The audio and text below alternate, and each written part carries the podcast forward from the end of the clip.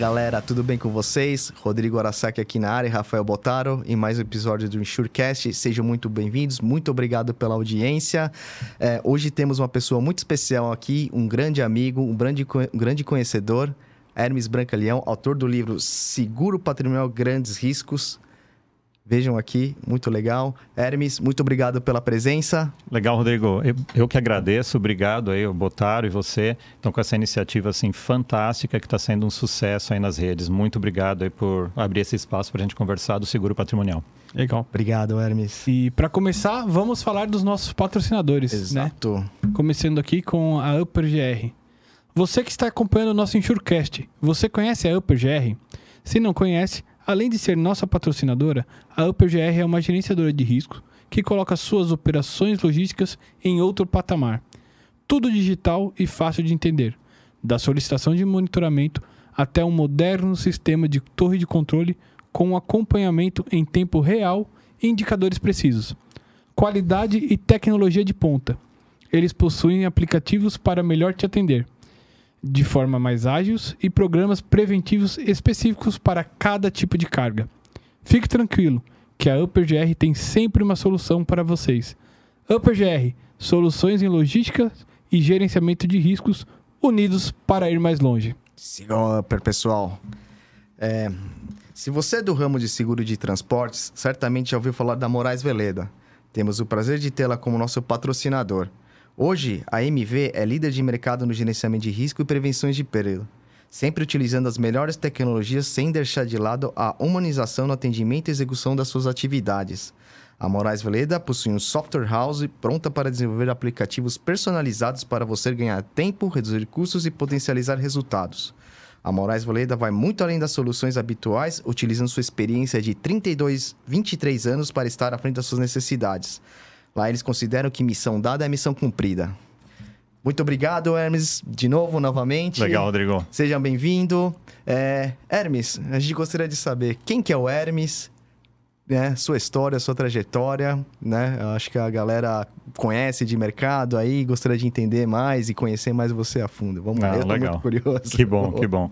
Legal, gente. Bom, eu sou um daqueles exemplos, né, que tem muita gente aqui é, do meio de seguros que o bichinho dos seguros mordeu e não saiu mais, né? Uhum. Então eu sou daqueles que também caiu de paraquedas. Uh, eu comecei na área de seguros como era um tipo de um de um jovem aprendiz. Então eu comecei na Real Seguros com 16 anos. É, isso já tem um, um bom tempo. Anos, com 16 anos lá na Real Seguros. Né? Hoje é Tóquio Marine, né? Uhum. E lá tinha um programa chamado Programa de Praticante de Escriturário. Então eu entrei nesse, junto com outros jovens, né? E praticamente né, o primeiro trabalho.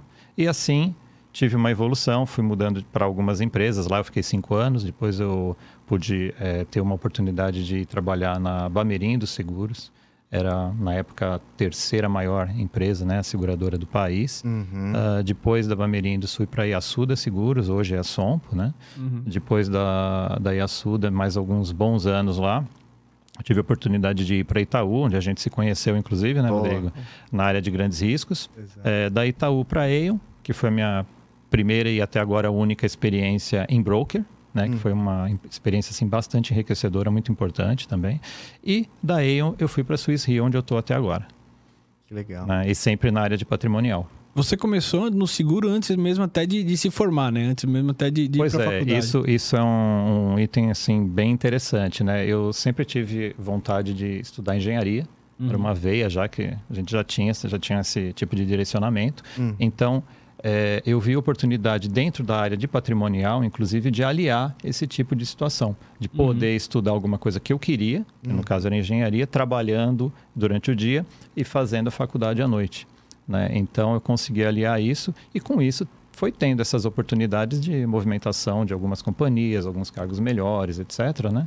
até poder é, até poder ter uma oportunidade de assumir uma área. E isso foi na época na Yasuda. Né? E dali para frente, aí eu sempre estou na gestão de determinadas áreas, né? seja área de produto, seja área de subscrição, e a gente vai caminhando dessa forma. Legal, Legal Hermes. Não, é, ah, não. Então, é, só, só colocando um parênteses aí também, né? Uma pergunta, mas sempre voltado para é, na engenharia, desculpa, em seguro patrimonial. Ou... Eu sempre trabalhei na área. É, lá, lá quando, quando tinha na Real Seguros no começo, ainda nem existiam esses pacotes, uhum. né, empresarial tal. Uhum. Então, era o seguro específico de incêndio. Eu trabalhava na carteira de incêndio. Ah. Né? E na época era considerado até, eles chamavam que o incêndio e o vidro eram os ramos nobres, né? Falavam assim no mercado, enfim.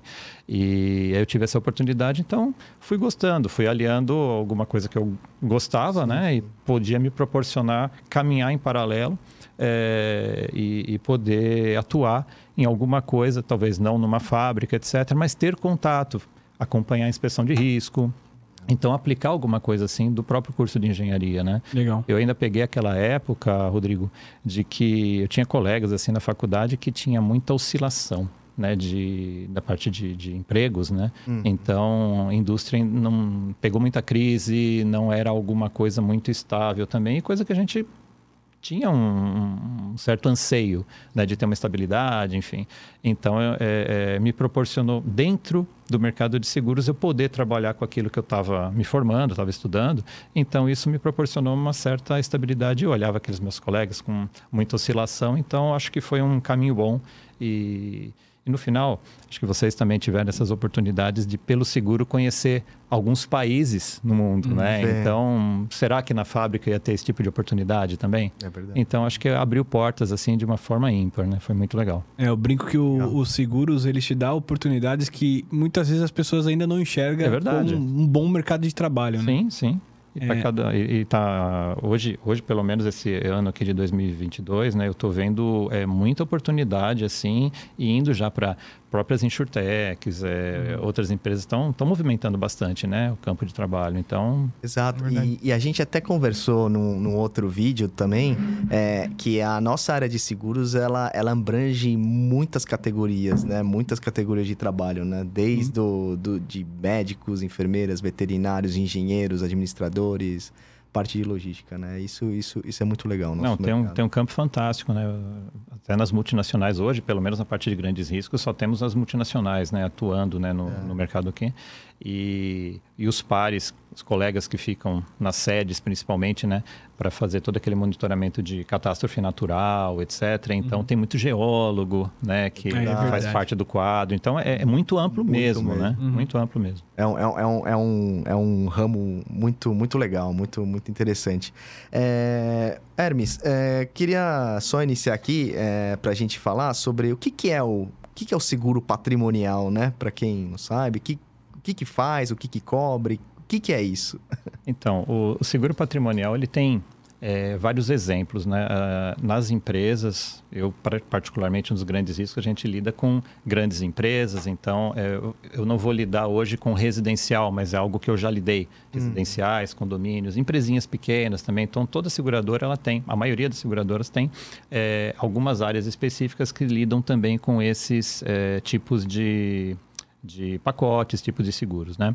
Ah, o seguro patrimonial ele está preocupado em indenizar vocês, indenizar ah, os clientes, principalmente por conta do, da principal cobertura que é o incêndio.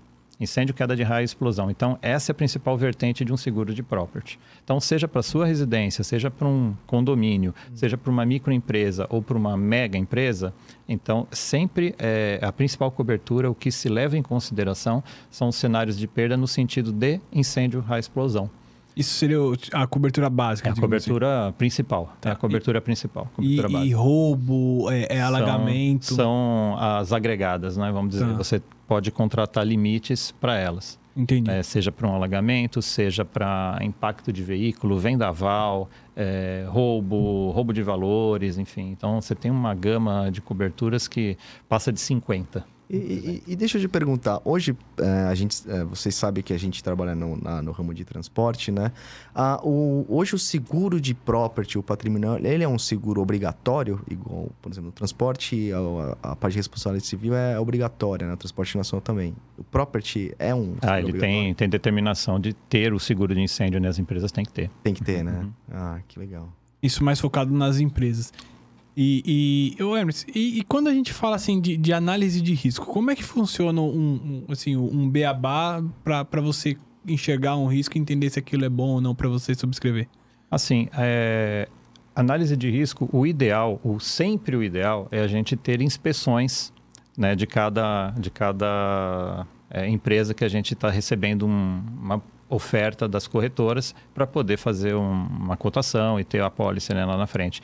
Então, o ideal é sempre ter uma inspeção de risco. Uhum. Né? Então, essa inspeção pode ser de um profissional da própria seguradora ou então um terceirizado, né, que, se, que tem os contratos com as companhias e eles vão é, fazer esse tipo de trabalho para a gente, né? Mas muitas vezes a gente não tem, ainda mais com pandemia, né? Uhum. Esse, esses dois anos assim, ele uhum. brecou de uma certa forma muito importante, né? Uh, esse tipo de trabalho. Então teve uma parada e todo mundo teve que se reinventar um pouco. Então é, muitas empresas construíram questionários específicos hum. então, por exemplo, uh, usinas de açúcar e álcool, ele tem certas, uh, eles têm certas particularidades diferentes, por exemplo, se eu vou analisar metalúrgicas. Né? Então, existe um questionário padrão, normalmente, que as seguradoras trabalham, porém, principalmente com motivado pela pandemia, eh, se estruturou alguns questionários específicos né, uhum. né, para ajudar nessa tomada de informação. Então, ao invés de algumas inspeções físicas, né, presenciais, eh, se disponibilizou relatórios específicos, né, questionários específicos para receber esse tipo de informação e também inspeções virtuais. Então, Nossa, como que seria inspeções virtuais? É, você tem, você tem dois tipos, né? Você tem calls, por exemplo, com alguns responsáveis da empresa que está tomando a, a, fazendo essa cotação, né? Por exemplo, então a gente pode organizar calls, mandam, a gente manda algumas questões prévias uhum. né? Para poder desenvolver. Não adianta, de repente, ah, eu preciso de tal informação. Você pede no call e fala, poxa, tem quem é responsável, é... vai demorar duas horas, ele não está aqui, está em outra unidade, Uma etc. Semana, um não. Mês, então, a gente, isso é bem organizado, né? As seguradoras, elas já mandam com uma certa antecedência, hum. se combina essa tomada de informação para no call fazer essa, essa consolidação. Né? Então, é, é, uma das maneiras, né, ter essa conversa. E também, a gente já viu algumas, é, literalmente, inspeções virtuais. Né? Então, certos pontos, olha, eu não preciso andar na planta inteira, mas tal, tal e tal setor eu preciso conhecer. Então, até mesmo com o celular, que hoje em dia é muito prático, né? Então, a pessoa vai e fala, olha, eu quero conhecer tal determinado setor aí da sua empresa. Então, ele vai e, e aquele, naquele momento ele ó, me mostra agora determinado transformador, me mostra algum equipamento, etc. E aí com o vídeo vão interagindo. Então isso já vai ajudando na tomada de informação. E teve uma aceitação boa isso? Teve. É. Também não tinha muito para onde correr, né? É. Então acho que foi o modo que todo mundo conseguiu se reinventar uhum. e viabilizar. Mas, assim, é, eu entendo que tem uma diferença entre o presencial e completa, o virtual, né? Completa. E isso, isso acabou impactando, tipo, termos de sinistro ou alguma coisa? Olha, é, mais o olhar, o olhar assim, quando você está presencial é outro, né? Porque você está interagindo na hora mesmo, como a gente está fazendo aqui, é diferente, né? É. Quando você está num call. Então, é, tem uma certa diferença nesse sentido. O que você vê como reflexo em sinistros é a questão de investimento das companhias, né, das, das empresas que estão procurando seguro para elas. Né? Então, isso sim, isso a gente vê é, aquela, aquela diferença em relação a estão investindo menos por conta da pandemia, porque onde se faturava X, passou, é, passou a faturar de repente um terço de X, então onde eles vão cortar determinados custos e aí vai sobra um pouco para manutenção, enfim, né? Então, uhum. Com isso a aceitação começa a ter algum pouco de problema, é natural, né? Aí uhum. você vai. tudo tem reflexo, né, Rodrigo e, e uhum. Rafael? Tudo tem reflexo, porque com isso você acaba majorando talvez uma taxa, uma franquia, é, determinada cobertura você já fica um pouco mais receoso de conceder. Né? Entendi. É, só voltando um pouco na questão da cobertura, Uhum. é, é uma dúvida, né? É, o, o seguro de patrimonial, ele cobre exatamente, tem essas coberturas de rádio, é, flexa, né? Sim, sim, a Fogo, flexa. é, Uhum. explosão, é, raio, essas coisas. Mas ele, ele, ele cobre o que exatamente? Só a estrutura? Os bens em si, né? Ah, Ele, a, a principal, o principal objetivo dele é a cobertura do prédio, Uhum, dos maquinismos, das mercadorias, matérias-primas também que tenham né, as empresas uhum. e também a parte de lucros cessantes.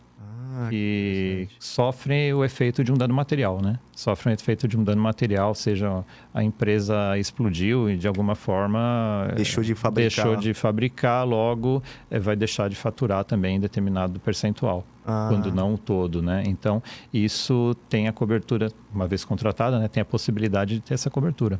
Ah, que interessante. Então Uhum. ele abrange bastante coisa. Armazéns Muito. também, ou esse tipo de coisa, tudo Pode- que for estrutural. Você pode fazer o seguro de um armazém, eh, de um de um condomínio, de Uma um loja. porto, de uma loja. Vou falar, é um absurdo também. Você pode fazer o seguro de um armazém de explosivos, Nossa, né? Se você achar seguradora, risco, se você cara? achar a seguradora que aceite, tá tudo certo, né? Mas assim, Aí você é, chega lá, tem, tem, um isso, cara né? fumando na entrada. Né? Né? Então, são uma série, uma série de itens que é, são muito bem vistos na inspeção de risco. tá? O olhar é, é o que você falou, converge de novo para o que você tinha comentado.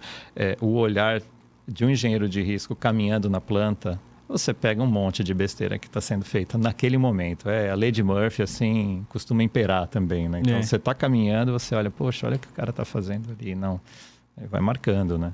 É natural. E, e, e, Hermes, o- você diria que o, o mercado de property ele é maduro no sentido de receber as recomendações, às vezes, de uma inspeção e tal, e, e aplicar aquilo ou fica aquela discussão? É, a sua, a sua experiência de GR, você está querendo entender um pouquinho no property é, também como é, é. que funciona, né? É. Então vamos ver se, se a gente está no um a um agora aí. É, vai muito de empresa para empresa, né? Tem aquelas empresas que gostam mesmo de verdade desse tipo de serviço da seguradora. Eles encaram como um serviço mesmo da seguradora e junta com o seu pessoal de manutenção e etc. para discutir e fazer realmente a implementação. E discutir também com a seguradora, falar, olha, essa recomendação aqui, hum, assim eu acho que não vai funcionar direito, mas eu proponho de outra forma. Você está me falando para fazer em um mês, eu consigo em três. Não vou conseguir, isso já está planejado para o ano que vem. Então, tem muitas têm um diálogo, né? Assim como tem uma, uma outra gama também que não dá resposta. Né? então, aí eu não sei como é que você faz esse paralelo com a área de É. transporte, né? na área de GR, mas no property também tem isso, tá? Então, não dá para ser nem 100% para um lado nem para o outro. Então, tem muitas que são bem sérias e acompanham, consideram bastante as recomendações e, e de fato, como um serviço, né? Não só como uma exigência de um cara chato de uma seguradora, Uhum, entendeu? Mas tem outras que arquivam. Né? E aí, quando chega na hora da renovação, é, muitas vezes vai tentar ainda pleitear um desconto, vai fazer aquele leilão, tudo mais, que é também tomada de preço, né? uma cotação, é normal. Só que hoje em dia já tem o, a gente está passando no property aquela temporada de um hard market. Né? Então, é, já tem aí indo para dois anos. É, me dá a impressão que 2022 deve ficar também nessa toada do hard market. E aí você vê um movimento muito forte de taxas, franquias subindo, falta de capacidade no mercado, de acordo com o tipo de ocupação. Né? Então, tem empresas que estão é, perigando ficar sem seguro, sim. É, é. É, até fazendo esse paralelo com o transporte, no transporte a gente tem do- dois cenários. O cenário onde aquilo vira obrigação, a gente coloca aquela regra determinada em apólice, se ele não cumprir, a gente simplesmente não paga. Que eu não sei se isso funciona no property. Então, eu já ouvi falar, estou entrevistando o Rafael. É, Não, mas essa é bom, é bom. é É, bate-papo. já ouvi falar nesse sentido também, né? Não é, não é o meu Uhum. dia a dia no transporte, mas que tem essas regras bem claras que não cumpriu, não vai pagar, né? Uhum. No- nas recomendações no property, tem algumas empresas a gente já colocando alguma coisa nesse sentido. É, é uma questão de semântica às vezes, né? Onde está recomendação, você coloca exigência. Então, aí já dá um peso um pouquinho maior. Uhum. né? Mas é, acho que não chega nesse ponto ainda É. que você está vislumbrando no transporte. É, agora, quando vai para armazém, quando vai para operador portuário, por exemplo, aí a gente trata mais como recomendação e tem que Ah. ficar fazendo follow-up. e- Exato, exato. E, às vezes nunca ninguém te responde. É, então, aí cai no lugar comum, né? É. Então, é, é, até, até dois anos atrás, né, an- antes da pandemia, Se o hard market foi motivado ou potencializado pela pandemia, então é, é uma dúvida, né? Mas acho que foi potencializado. Mas a, até dois anos atrás, tinha um movimento muito forte de competição por preço e uhum. você tinha que rasgar cada vez mais, né, dar um desconto. Então, agora esses dois anos, acho que o, o mercado ele incorporou um pouco mais, ficou mais sério, vamos dizer assim, né, com as recomendações. É, se aquele risco é difícil e ele não fez nada e não investiu, então todo mundo retrai em questão de, de conceder capacidade. Né? É, um, é um movimento muito assim. Então, a gente já está vendo companhias grandes ficarem sem seguro justamente porque não se planejaram e, e, e, não implementaram certas recomendações, não fizeram melhorias. Então, assim, transferir basicamente a sua manutenção e os seus riscos tudo para a seguradora que ela paga, aí já tem muito pula-pula, assim, ah, não comprei recomendação, você vai me cobrar no ano que vem eu Tem outra seguradora, seguradora, que faz, é. Tem muito isso no Prazer, próprio? nossos mercados acho que são muito parecidos. Né? Assim, tinha, tinha sim, a gente vê, vê muito isso, principalmente no, no segmento mais de, de médio. Tá. Né? O, grandes riscos, é, isso já parou um pouco. Uhum. Já teve no passado com guerra de preços e etc. Então já teve sim. É, eu não, o, você está me exigindo que eu cumpra, mas o outro, pro outro, é, ele é um novo entrante, sabe, é. ele é um novo entrante, ele ainda vai ver tudo. Então, opa, vou com ele, ele me faz um melhor preço e ainda empurro mais um ano, né? Isso uhum. ocorre. Mas eu acho que nos grandes riscos hoje já, já caiu muito isso até pra, pela tomada de capacidade que a gente vê no mercado, a disponibilização né, de capacidade pelas seguradoras, é, o pessoal está vendo de, com outros olhos. No segmento de médio mercado para baixo e de SME, né, que são a parte de pequenas empresas, eu acho que tem mais, porque você tem cotações online, né, uhum. tem toda hora tem um novo entrante. Então, acho que esse pula-pula que você comentou, acho que tem mais possibilidade de acontecer. Entendi. Ô, Aramis, é, entrando mais ou menos nesse assunto que você pegou, é, na sua opinião, assim, o que, que você acha? Você acha que os... Indo na questão da, te da tecnologia, as coisas estão avançando, a gente está indo para o mercado mais maduro. Você acha que o seguro de property ainda é dependente muito ainda assim de, de pessoas, na sua visão? Ou a tecnologia ela está trazendo mais benefícios para você, é, para o substituto para tomada de decisão no, no property, né? Transporte é assim como funciona, mas como que no, no, no property, na tua visão, é? é? Hoje em dia, se eu for comparar com... Vou falar... Só para não ir lá atrás muito, eu vou falar de 10 anos. Vai. Então, 10 anos atrás para cá, as companhias já ficaram muito mais enxutas. Uhum. Né? Seja com terceirizações, seja com os processos que melhoraram, ficaram mais tecnológicos, enfim, mais automatizados. Né? Então, isso já é, permitiu que as companhias é, passassem a ter as suas atividades mais direcionadas com parte de tecnologia. Uhum. Né? Eu acho que tem uma tendência forte do subscritor ele é, sumir, eu acho difícil, mas absorver um outro tipo de olhar para a subscrição. É, hoje em dia já está sendo utilizado bastante recursos de inteligência artificial. Ah. Né? Inclusive, é, tem companhias que hoje já fazem uma classificação, por exemplo, na entrada né, dos pedidos de cotação, hum. já se pontua, é, por exemplo, aquele corretor é, sempre demandou e nunca fechou nada aqui dentro. Então já existe um ranqueamento e aí por que que se vai envidar esforços naquele naquele submission, né? naquele pedido de cotação? Então isso já é uma atividade de um robô, por exemplo. Perfeito. E daí para frente já vai triando, vai é, consolidando esforços da área em algo que tem mais probabilidade de frutificar. Uhum. Né? Então acho que isso já é um começo, né? É, outras outras possibilidades aí, as próprias inspeções. Hoje você não necessariamente precisa realmente mandar o, o engenheiro, a gente já com isso das inspeções virtuais já foi dando alguns insights para seguradoras, né, como um todo. Hum. E você tem alguns é, softwares muito bem desenvolvidos, você consegue mapear, seja pelo Google, seja é, com o próprio drones, né, você consegue fazer alguns tipos de mapeamento, parte de alagamento também, né, parte hum. de catástrofe.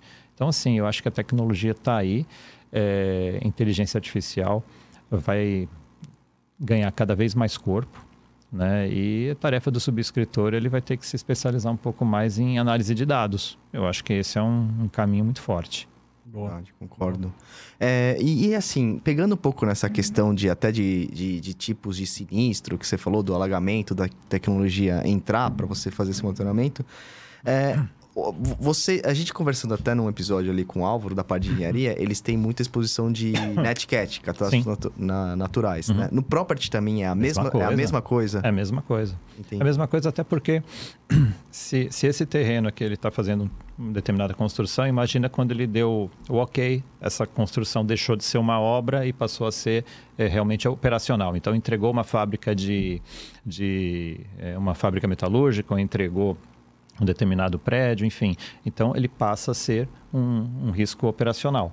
Né? Aí cai no seguro patrimonial, né? deixa de ser seguro de engenharia, então faz essa transição para o seguro patrimonial. É muito, é muito natural, inclusive, não, não lembro se o Álvaro falou, mas é muito natural é ter essa transição normalmente na mesma seguradora. Para evitar certos gaps de cobertura e a- algum determinado sinistro que fica na zona cinzenta, é, a seguradora do engenharia empurrar para do patrimonial e a do patrimonial querer empurrar para da engenharia. Hum. Então, por isso, normalmente a transição é feita na mesma seguradora. Até Isso é um- fica a dica aí, pessoal. Cross-selling verdade. forte, né? Não, é, faz todo sentido, né? Faz todo sentido. É assim como você tem o RC de obras, aí você tem o RC do patrimonial também. Então, é o melhor dos mundos fazer. Lógico que aí vai ter aceitação, determinado, de repente, aquela obra, como obra, é muito bem aceita no engenharia. Uhum. Quando dá o ok e ele, ele passa a ser uma operação de fato, ah, esse tipo de operação já a companhia não tem apetite, entendeu? Então, e aí vai ter sua cotação, tem seu prêmio, tem que ver no mercado, né, como que vai funcionar. Mas, por teoria, o ideal é que você faça a transição na mesma seguradora. E aí, em- voltando, né, à tua questão do, do, do NetCat. É, então, no engenharia, vai ser feito esse mapeamento da, de determinado local, se ele é exposto ao alagamento, se ele é exposto a, a vendavais, queimado em zona rural, por exemplo, né, que a gente sofreu bastante aí nas últimas temporadas. Isso vale para a obra, isso vale quando a obra deixar de ser uma obra e for de fato ali um edifício, uma instalação operacional. Então, aquela região é a mesma. Então, se foi mapeada como uma zona de alagamento enquanto estava em obra, quando está em operação, está na mesma zona de alagamento. Aí o que pode acontecer é uma. É, é, independente da área em si, a área geográfica estar numa zona de alagamento, de repente essa obra ela proporciona que as suas instalações estejam, por exemplo, a 30 metros do, de altura do rio, uma bela de uma distância também, né? Então você tem uma cota que aí já fala, pô, você está numa zona de alagamento forte? Sim. Quais, seus proteciona... qual- quais os seus protecionais para alagamento? A cota, por exemplo, onde ele onde ele tem a- as instalações de fato. Então, Legal. apesar de eu estar muito próximo do rio, tem que subir 30 metros, né? colocando um valor hipotético, né? mas Uhum. tem que subir 30 metros para afetar meu maquinário. Então, aí eu já tenho uma um salvaguarda isso, né? Isso, isso quem faz a análise, por exemplo, é, é o subscritor ou é o inspetor que vai ver? Essa questão do rio, do- da altura? Dois. Se eu tive a oportunidade de mandar um inspetor, eu confio que ele vá olhar esse tipo de coisa, porque é, um- é normal, né? Para ele olhar também É as exposições, é a rotina. Vai olhar as exposições não só para incêndio, como para explosão, mas também a de catástrofe natural. E em loco é sempre diferente, né? Você vai conversar com algumas pessoas da planta, alguém vai te contar que já aconteceu uma coisa no passado, né? Isso é, isso é muito importante. Mas o subscritor, ele também, hoje, as seguradoras, como a gente conversou, né, são todas multinacionais, a maioria usa softwares específicos para análise de, de NetCat. Então, eu consigo ver a distância, a gente mede isso né, com, com softwares que a gente utiliza, a gente consegue medir a distância do risco para um rio que esteja próximo, a elevação de terreno, né? A zona que ele está que ele tá situado, se é uma zona de alagamento com muita recorrência, né? Uma recorrência de cada 50 anos, a cada mil anos, a cada 100 anos. Então isso impacta, inclusive, no preço, né? E na tomada de decisão do subscritor, se ele vai dar aquele tipo de cobertura ou não. E se vai dar, a que preço, a que condição. E quando você pega uma propriedade nova, assim, que acabou de terminar a construção, é normal você analisar algo do engenharia também? É normal. É normal, Vocês ajuda. essas trocas. Ajuda. Legal. Ajuda bastante. Ah, já é uma, uma informação a mais, né? Sim, sim. Tem, você já percebe principalmente o método construtivo. É, no Brasil, como a gente não tem eventos, é, temos eventos de catástrofe natural, mas não é terremoto, né? Que esse é o principal, né? Terremoto lá fora, nas zonas que, que tem esse tipo de exposição, aspecto construtivo é fundamental. Então, na obra, você já consegue ter esse tipo de, de informação. Se eu tenho o seguro da obra, já tenho o relatório de enquanto a obra estava sendo feita, né? Uhum. Você tem relatórios periódicos enquanto a obra está sendo feita. Já no, no, no, seguro patrimonial você tem o dela já em operação ou já no start de operação. Uhum. Então, mas a, a, a, troca de informação é muito válida, sim. Inclusive para o RC é importante. Uhum, né? uhum. Bom também. E, e, e, que legal. Então, assim, o, o, praticamente o, subscritor né, de, de, de property, ele tem que estar tá antenado em muitas muito. outras coisas, né? Não somente naquilo, na no objeto em si, na, na, na parte fixa, né? Mas Não. o entorno também, né? O entorno, ele tem, por exemplo, dentro da carteira Legal. A carteira de lucros cessantes, né? Mas são coberturas adicionais que você tem no próprio. Já foi ramos específicos, tá? Então tá tudo no mesmo pacote hoje. É, o lucro cessantes tem algumas coberturas interessantes também que não dependem, por exemplo, de um gatilho do dano material na tua planta. Uhum. Então, de repente, você deixa de produzir porque o, o, o Botário, por exemplo, é meu fornecedor. Uhum. Tá? Então, eu não tive incêndio, não tive alagamento, não tive explosão nenhuma. Nada afetou minha planta. Só que ele, de tudo que eu produzo, ele pode ser o, o único fornecedor do mercado que me dá determinado componente. Explodiu a planta dele, como é que eu fico? Putz, verdade. Entendeu? Então, existe um tipo de cobertura para isso dentro do seguro patrimonial também que é o, o, a parte que a gente fala a extensão a fornecedores ou compradores, né? O lucro cessantes é o CBI, né? Contingency Business Interruption. Então, isso tem uma possibilidade de cobertura. Mas aí você faz a análise dos fornecedores tal qual o da... E é por isso que, Legal, via de regra, a gente pede qual a relação. Então, você tem também fornecedores ou compradores especificados uhum. e os não especificados. Então, com os especificados, a gente consegue chegar nesse nível de detalhe. É. E aí você vai pegar, por exemplo, que nem a gente fala do material crítico, por exemplo, no DSU. Provavelmente deve ter lá a lista de fornecedores críticos. Em... O ideal, sim, sim. É o, é o ideal, né? Nem sempre vem de todo mundo, de todas as empresas. Uhum. Sim, nem sempre vem a relação, tá? Então você tem que administrar e fazer da melhor forma. Mas ideal, sim, um questionário. E muitas vezes, é, isso na carreira a gente vai vendo é, de uma forma muito muito consolidada, né? É, muitas vezes o, o, o pessoa do segurado ele te coloca em ordem de priorização o quanto que ele compra de cada fornecedor em moeda. Então, por exemplo, eu gosto de dar o exemplo do, do, do, parafuso. De repente, eu gasto muito com um determinado parafuso. Então, eu sou.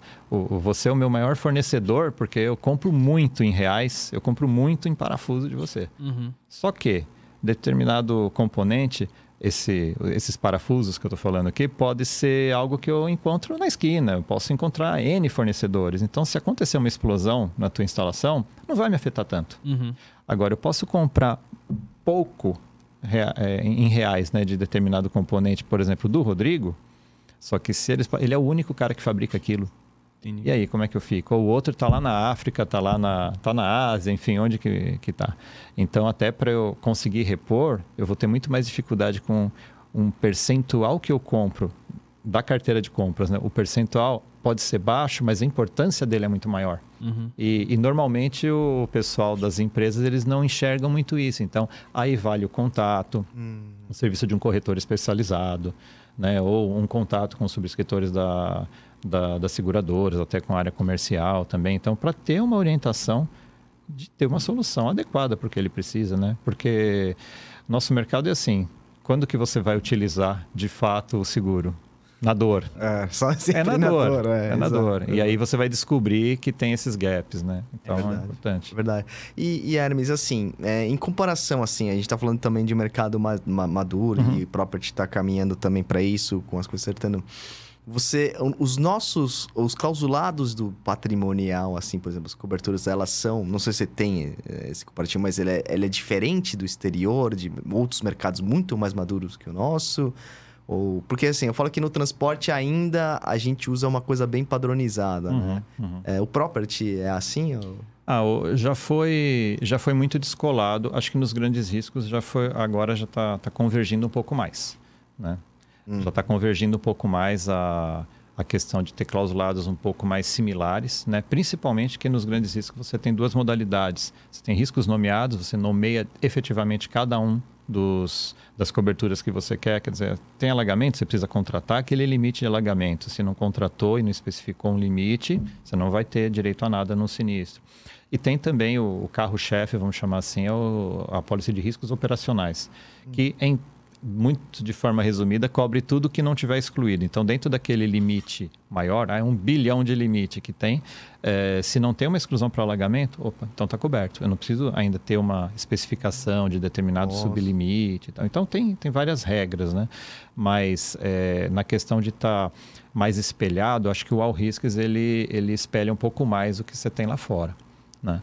E clausulado 2021 a SUSEP botou todo mundo para trabalhar bastante, né, em, é, em relação a clausulados, né? E ela soltou, é, na verdade, o CNSP, mas soltou a circular 407, onde deu uma liberdade muito grande, né, para seguradoras é, descolar muito assim o clausulado. Então hoje eu posso ter N produtos, posso ter alguma coisa muito mais tailor-made, né, muito mais sob medida do que já teve no passado até um, alguns anos atrás aí eram, eram muito padronizados né, os, os, os clausulados. E aí o, o divisor de águas, assim, para você ganhar uma conta, acaba sendo preço, acaba sendo algum tipo de serviço que você agrega, uhum. né?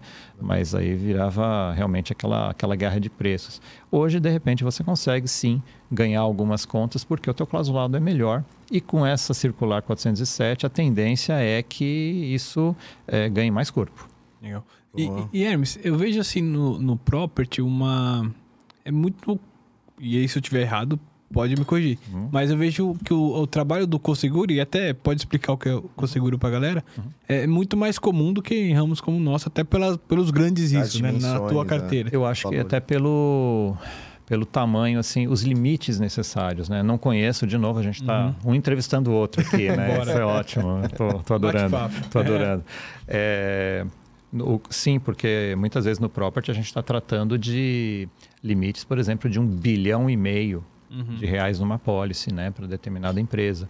E os contratos das seguradoras, seus contratos automáticos, giram aí em média entre 200 e 400 milhões de reais, mais ou menos. Às vezes alguma com 500, outra com 150, enfim, mas em média entre 200 e 400 milhões. Uhum. É, isso não quer dizer que a seguradora também, em um risco só, ela vai aportar aquele contrato inteiro. Tudo que está no automático. Né? Então, de repente, eu até posso, dentro esse risco cabe para o meu contrato? Cabe. Cabe inteiro? Cabe. Mas eu quero. Deixa eu ver a inspeção.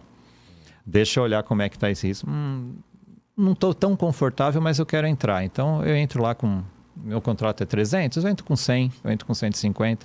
E isso é um trabalho que o corretor vai ter que efetuar. Né? É um trabalho que cabe ao, ao, corretor e por isso tem os corretores especializados, né? também uhum. em grandes riscos. Uhum. E ele vai ter que montar esse quebra-cabeça. É, a operação de co-seguro ela existe justamente para diluir a, a exposição da seguradora, né? Então, reduz a tua exposição, a, a, o teu potencial de perda nesse sentido, né? de, de aportar capacidade. E assim como o resseguro também, que é o famoso seguro do seguro, né? Uhum. Que a uhum. gente aprende lá no, no Beabá dos Seguros, né? No, no Segurez, né? Que a gente vai Verdade. aprendendo, enfim.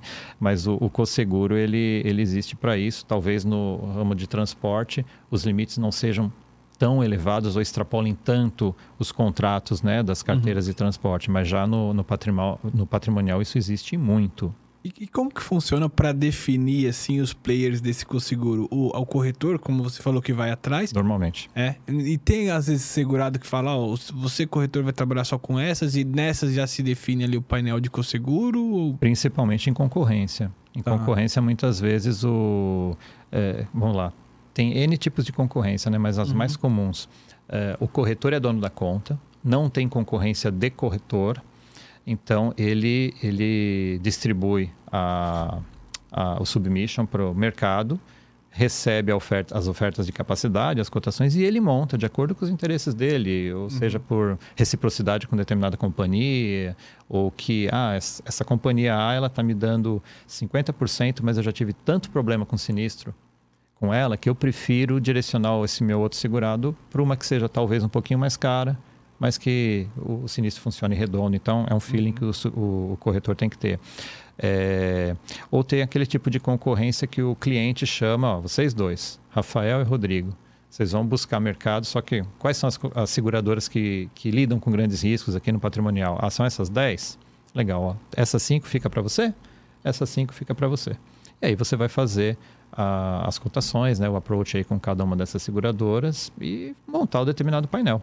E, e, no painel de property, pode existir taxas diferentes de cada seguradora e que vai gerar um preço final da, daquele risco? No Coseguro, normalmente, como é que acontece? Você, vocês dois estão fazendo, me deram, me deram cotações aqui, um me deu 30% de capacidade, o outro 70%, então já está uhum. fechado 100%. Uhum. Mas, de repente, o preço dele é de mil, o seu preço é de 500. Então, normalmente prevalece o preço maior. Ah, entendi. Ah, Mas aí é de negociação também, sim, tá? Sim. Mas normalmente prevalece o preço maior. E... Ou eu, como, como na empresa que eu trabalho hoje, eu posso receber uma oferta de um corretor, ó, tá aqui a tá aqui a, a, a, cotação da, da Botaro Seguros, né? Então ele me dá, eu analiso se eu estou ok com aqueles termos todos, mas de repente eu posso falar, mas em vez de mil, eu preciso para eu entrar, esse prêmio cheio tem que ser 1.200. Uhum. E aí é negociação.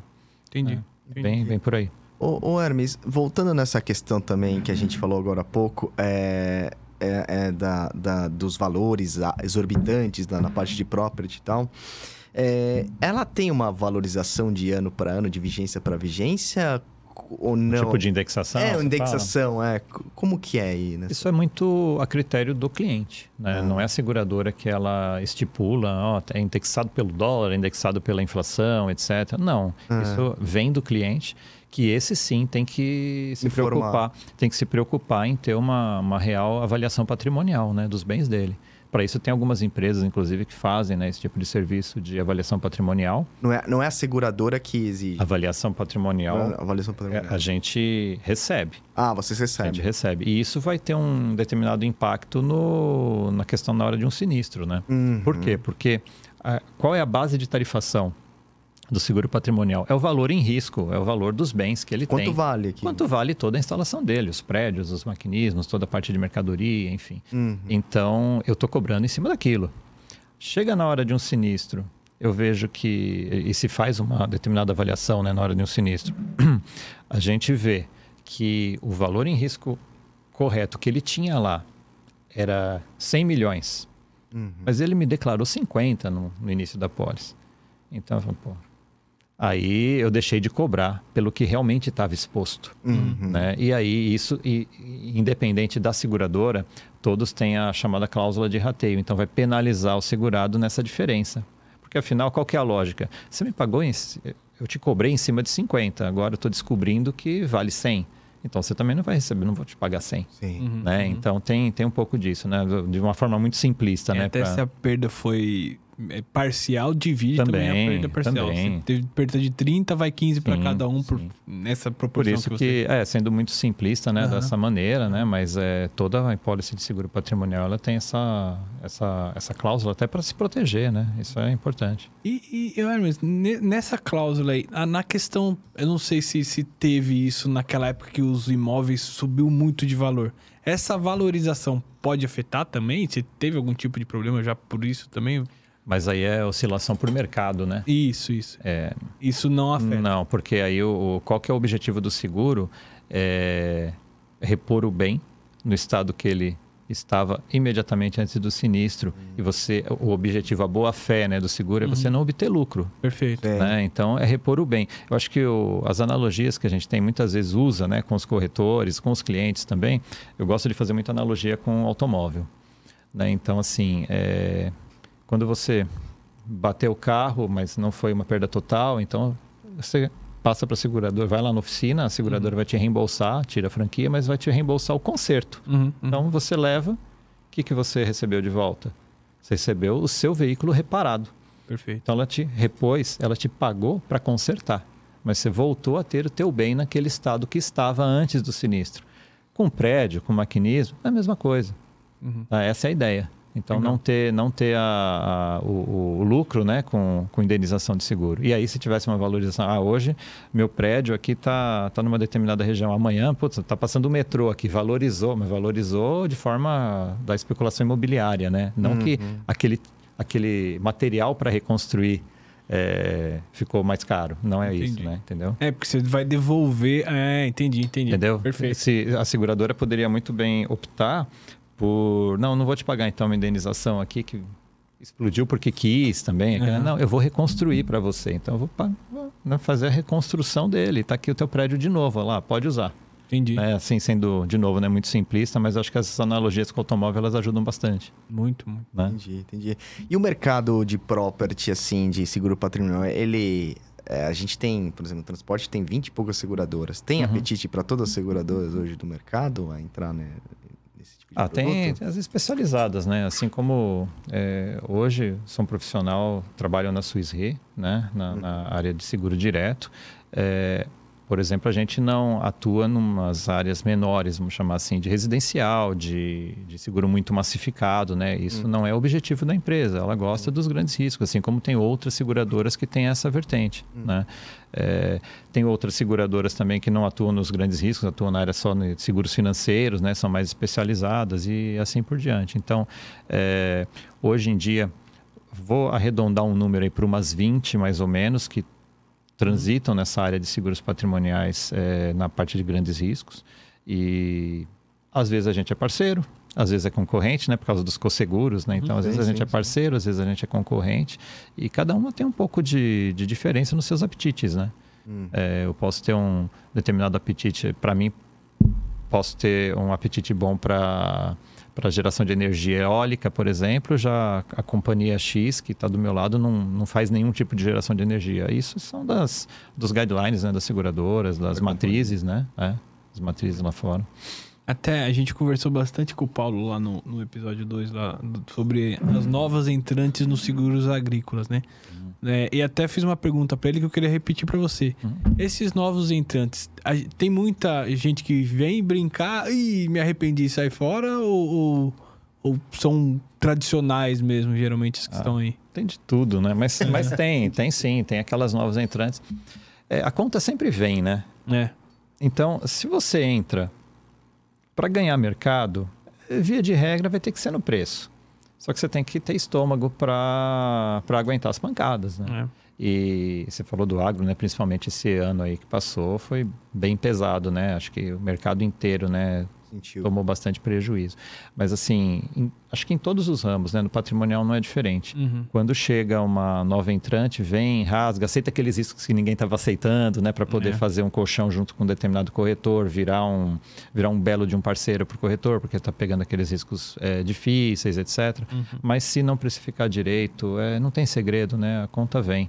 Então essa é a diferença para algumas companhias aí que estão aí há mais de 100 anos, né? Então aquelas novas entrantes de repente chegaram, começaram, opa, já tem uma retração na carteira, fecha a torneira, o contrato de, de resseguro às vezes não é renovado nas mesmas bases, Uhum. né? Tem, tem certas restrições por parte dos seus resseguradores, né?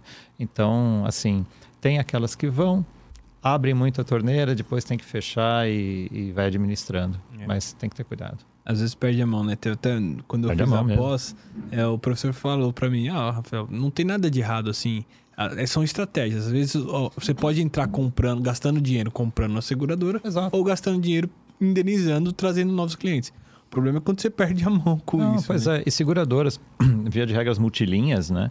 Então, de repente, ela está ciente, olha, eu vou começar agora no seguro patrimonial. Para começar a ganhar mercado, o que você precisa fazer? Puta, tem que ser mais agressivo, em, em geral. Ah, tem que ser mais agressivo, seja no apetite, seja nos preços tal. Tá bom, você vai ser mais agressivo.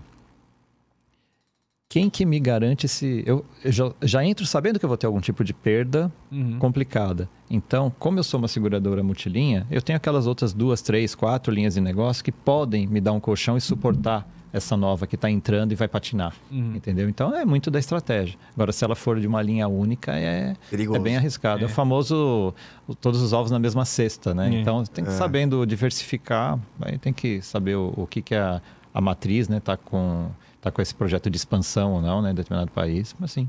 Legal, que legal. É, mas eu queria partir agora pro seu outro lado aqui, profissional, aqui também, nessa parte aqui. Pô, legal. Eu, pô, eu, eu achei bem legal aqui. Outro dia a gente estava discutindo também, né, que a gente tem pouca pouca literatura no nosso mercado, né, de seguros e tal. Então, o intuito também do Surecast é um pouco é, divulgar também, tentar contribuir também meio que socialmente para o nosso mercado. E eu vi que você também fez isso, né? Puta, é verdade. É, através de um livro aqui, Seguro Patrimonial, Grandes Ri- Riscos, Princípios Básicos. Queria saber como é que... Editora Roncará, tipo, o pessoal comprar lá. Ah, boa. boa. Você quer ajudar a cobrir os custos, né? É, tá certo, é isso aí. E aí eu queria entrar mais nesse seu, nesse, é, nesse seu lado aqui. É, Como que foi escrever um livro? Eu tenho uma curiosidade enorme, cara, porque é, não deve ser fácil, né? Deve Não, ser- foi um, foi um projeto que eu, que eu falo que eu desengavetei, né? Já tinha uma ideia, assim... Não, não vou botar culpa na pandemia, não. Nossa, com a pandemia, acabei... né? Não, já tinha um- uma ideia de fazer alguma coisa assim. Aí, principalmente em 2021, aí eu tive um pouco mais de alguns insights, conversar com alguns amigos. Aí a gente sempre tem, né? o- Aquele grupo seleto, né? Ou algum, alguns gurus, né? Todo mundo tem. Você agradeceu aí no, no primeiro programa também, você falou, né? Então, todo mundo tem alguns gurus aí que, que a gente é muito grato, né? No mercado. Então, eu conversei com alguns é, e eu fiz uma pesquisa. Pesquisei bastante justamente nesse ponto. Falei, caramba, né? A gente tem... A gente vê alguns, alguns livros ou de fora Uhum. ou muito específico, você, você começa a buscar a literatura de seguros no Brasil, você vê muito com o viés jurídico. Vários, vários, uma, uma biblioteca boa mesmo, mas muito com o viés jurídico. Né? E que não é aquele nosso dia a dia da subscrição, para você passar conhecimento para o teu colega, né, que está iniciando na subscrição, enfim. É, então eu pesquisei que tinha a falta, né? Havia uma falta desse tipo de literatura. Falei, pô, legal, então já sei uma área para colocar. E eu comecei a conversar com um ou dois gurus aí do, do mercado e falei, caramba, né? Mas será que eu faço alguma coisa assim já no básico ou vou para alguma coisa um pouco mais avançada? E ficou muito claro para mim, Hermes, não tem o básico. Uma literatura para o básico. E isso vai ser muito importante você colocar. Falei, caramba, isso é, é, é bastante importante. Eu já tinha um bom material, assim, seja meu mesmo, né, de conhecimento e tal, e eu fui compilando, né, a- o material que eu tinha e pesquisando bastante para fazer um trabalho com começo, meio e fim, Uhum. né? Então acho que isso foi uma, uma oportunidade boa, um, foi um insight que eu consegui transformar num projeto, é, ir atrás do que precisava ir. Conversei com alguns colegas assim, é porque, como eu falei no início, né? Se eu que fui um garoto que começou com 16 anos, né? Não sabia nada de nada, igual o colega aqui outro dia, o que, que é prêmio, o que, que é franquia, mas ninguém precisou, eu não fui buscar prêmio líquido para ninguém, não, tá? Deixar claro aqui. Né? Tão pouco, tão pouco né? a régua de me disse nisso, tá? Não, não fui, não tinha esse tipo. Os, praticantes eram meio que eram meio que blindados nesse sentido, era uma, é quase que um trainee lá naquela época, era legal. Mas Então- você fez muita gente buscar pra você. né? eu vou, eu vou, eu vou pular essa parte. Eu vou pular essa parte. Né? Então, assim, é, e, e- e aí o que, que me faltou? Essa foi a pergunta que eu fiz para alguns colegas. Assim, o que, que te faltou quando você começou? Porque muitos foi da mesma forma que eu. Uhum. Né? Então, aquele conhecimento de, ah, tá a tarifa, lê aí, o colega te passando, você não entendeu, aí chega, alguns sabem explicar, outros não. Né? E você vai um, um pouquinho mais de profundidade na pergunta, a pessoa já, É. já rateia, né? Então, é, e isso faltou. E não foi só para mim. Faltou para alguns outros colegas. Eu falei, então tá bom, tá convergindo. Um já me falou que pô, não tem o básico, o outro também, como eu, também faltou esse tipo de literatura. Hoje já não falta mais. Boa, Então, já, boa. Que legal. já foi um. Eu, eu procurei fazer mesmo, e de verdade. É, é, a gente sabe que a ideia aqui ela é de contribuição. Uhum. Então, da mesma forma que vocês têm um programa agora aqui de vocês e que está, de novo, porra, baita de uma iniciativa legal, o Legal. alcance que está tendo, assim, e o sucesso também, é óbvio, né? São, são coisas que vocês estão plantando e estão conquistando.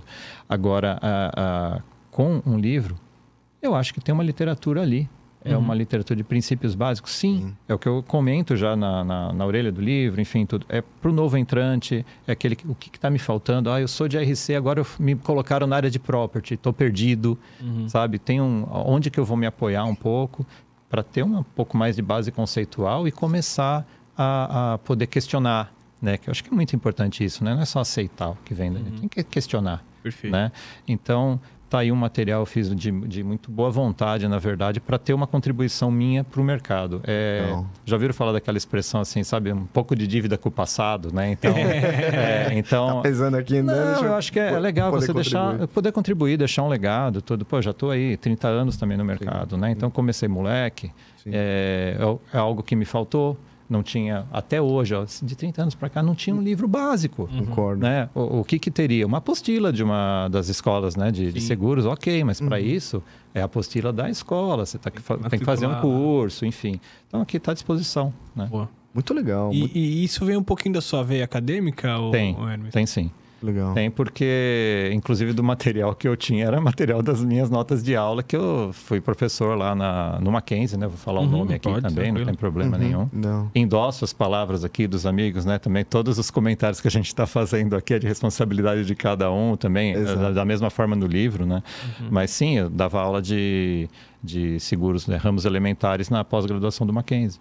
Né? Então, é um negócio que eu gosto de fazer, eu tenho, assim, é, é, gosto, é, gosto de, de fazer, principalmente porque quando você está procurando ensinar, eu acho que mais você aprende né, do que de- do que realmente está tá colocando para as demais pessoas. Te força muito né, a aprender. Uhum. E as discussões que acaba tendo na hora aí com os alunos, enfim. Então, te força a estar cada vez mais antenado. É um negócio que eu gosto bastante, acho que eu tenho uma veia boa para isso também e os resultados estão aí. Né? Boa. Então, é um material que, eu, que me ajudou também a, a consolidar para a parte conceitual do livro. Né? Legal. E você sabe que quando a gente trabalhava ju- junto, Uhum. acabava conversando ali com as pessoas que trabalhavam com você, Ah, tá bom. né? E, e- e isso sempre, né, já a gente conversava também. Sim. Isso Os sempre foi bastidores, uma, né? é, Bastidores. mas isso sempre foi uma coisa que falavam muito bem assim de você, sabe, É. o Hermes? Ah, não, ele explica é, é outra pegada assim. Quando ele vem te falar, putz, é, você entende, você entra no meio. Pô, a galera te elogiava e não só lá, como no mercado. Quando eu comentei com alguns amigos, pô, vou falar com o Hermes. Nossa, o Hermes, pô, Chama, bacana. chama ele de lindo também. É, Não, não, o chefe lindo é o outro. Não, não sou teu chefe, tá um pouco lindo. Vamos vou- lá. vamos lá. Na verdade, eu não vou falar isso, não. Vou ler aqui as perguntas. Ah, já tem perguntas? Ah, boa, Olha boa, só. boa. E- e- Rede social é, é um negócio, né? E, inclusive, uma foi em relação a isso, porque o apelido é Papa. Não sei se eu posso te perguntar isso, Hermes. Mas veio do Francesco. Ah, o, Que não o Francesco? mente, é. Ah, o, o Francesco, né? Um É. abraço aí pro Francesco também. Francesco, um abraço. Já, já trabalhamos em quantas? Três empresas só, juntos aí ao mesmo tempo, assim, foi, foi interessante, né? Cara, não, é... Até na- nas experiências aí de... De, não é nem papa, tá? O pessoal costumava falar, pô, cadê o papá, papá, tal. Por quê? Tinha um, tinha um colega argentino que chamava todo mundo de papá, então não é só comigo não, tá? Então aí, aí começava essas brincadeiras. Aí, papá, me diz um negócio. Ah, papá, não sei o quê, mas é pra todo mundo. Você lembra do argentino? Lembro, então. lembro, lembro. Então, lembro. então é isso. Um abraço aos argentinos também aqui, né? Grande Tudo abraço. Grande abraço. E o, o Gui, o Gui, o Gui que trabalhou com a gente, mandou uma pergunta aqui. Ah, lucro, sem, é, lucro cessante sem dano material. Como funciona? Não funciona. Boa. Boa. O Lucas Santos aí, aproveitando a pergunta do Gui, um abra... pro Gui tem que ser um abração, né? Tem que ser, Tem que ser um cara. abração. Né? não- não- não É o- um dos maiores gestores do mercado, né? Oh, é o maior que eu já conheci. Dois metros de altura. o, o Gui, eh, carinhosamente também chamado de Guizinho, né? Ah, é? né? E Cessante sem dano material, via de regra não. Eh, no Brasil, acho que isso está muito bem estabelecido. eh, com essa onda da pandemia, como os clausulados lá fora deixavam, eh, não vou dizer, mais obscuros, né? Então ficava meio que no ar, ou seja, tinha brecha para se pagar. Então não teve dano material, mas precisou dar lockdown, etc. Tal, deixei de faturar, conseguiram receber indenizações de seguro. Só que nas, na- na- nos clausulados do Brasil, isso é muito fechado. Então eu tive que fazer um trabalho na seguradora, um monte de gente teve que fazer trabalho na seguradora sobre, pô, as apólices estão expostas a ter esse tipo de, de, de perdas, né? A gente vai ter que pagar lucro cessante. Não, todas são muito bem estabelecidas, seja o empresarial de SME, seja de middle market, seja de grandes riscos, sempre lucro cessante somente decorrente de dano material coberto. né? Boa, Então, boa, boa. você tem lá a pólice, o que, que eu falo coberto? Você tem a tua pólice listada, você cobre incêndio, dano elétrico e vendaval. Você teve dano por alagamento. Você contratou? Não. Então, Então você não ganha nem o dano material e nem o lucro cessante decorrente de, né? Com certeza. Então, é Entendi, entendi, entendi. Boa. Obrigado. Hermes. Obrigados. É, eu acho que foi um excelente bate-papo aqui. Eu Eu, eu, aprendi muito aqui hoje. Eu também. Não, é, É. O, que o, o que o Hermes tinha até falado ali, né? É, é, eu acho que além da, da questão da, da literatura e tal, com esse programa, não, tô elogiando meu próprio programa, mas assim. Deixa é, que eu elogio. O programa é bom. Tudo bem, mas assim, é que a gente conversa... o like. boa, boa. A gente conversa com pessoas tão interessantes de, de ramos diversos que eu tô aprendendo bastante aqui. É, não é. Tô aprendendo Eu brinco que isso aqui vai ser minha pós-graduação em É, seguros. e não? Porque é, a ideia é justamente isso, trazer gente diferente de outros ramos, pra, até pra gente que não é, do, por exemplo, do ramo de property, perguntar coisas que, que quem não conhece perguntaria Mas é, acho que esse é o objetivo, né? É, e vocês estão com, com um fórum aqui, pô, dá, uma, dá uma amplitude muito grande para vocês. Assim, é, com um canal é, é diferente. Vamos comparar, vai, o livro está muito focado. Com um canal você vai poder entrevistar, como você fez a, a moça no- do RH, a Maia, né? Isso. Pô, com RH, lógico, é interessante para todo mundo. Uhum. Né? Ah, um seguro de property, pô, pode ser interessante para uma galera. O pessoal de outras linhas fala, ah, não, hoje eu não vou ver, mas vou ver o de engenharia, vou ver o de RC, tudo de transporte, que a veia de vocês, vocês foram fundo né, nas perguntas, óbvio. Sim. Né? Mas acho que é um fórum assim, super legal para vocês abrirem as discussões, muito bacana. Então, de parabéns de novo aí pela iniciativa. Boa, Hermes. É, quem quiser achar o teu livro, como, como é que faz? É, pode Onde acessar o site da editora, né, da editora Roncarate, e fazer o contato com a editora para fazer aquisição. Show de bola, show de Boa. bola. É isso aí. Obrigado. Pessoal, lembrando, isso aqui é um projeto meu e do Rodrigo. Projeto pessoal meu e do Rodrigo. As empresas que a gente trabalha ou eventualmente trabalhamos não tem nada a ver com o processo. Tá ok? Tudo que falamos é de nossa responsabilidade. Nossa opinião. Obrigado por estar aqui com a gente. É, curte, dê o like, vai ver os outros vídeos que já tem no canal também. E manda para todos os seus amigos aí esse vídeo, cara. Foi bem bacana. Obrigado de novo, Hermes. E vamos com tudo. Obrigado, Hermes. agradeço. Um Valeu, abraço, gente. Grande Mas- abraço. Valeu.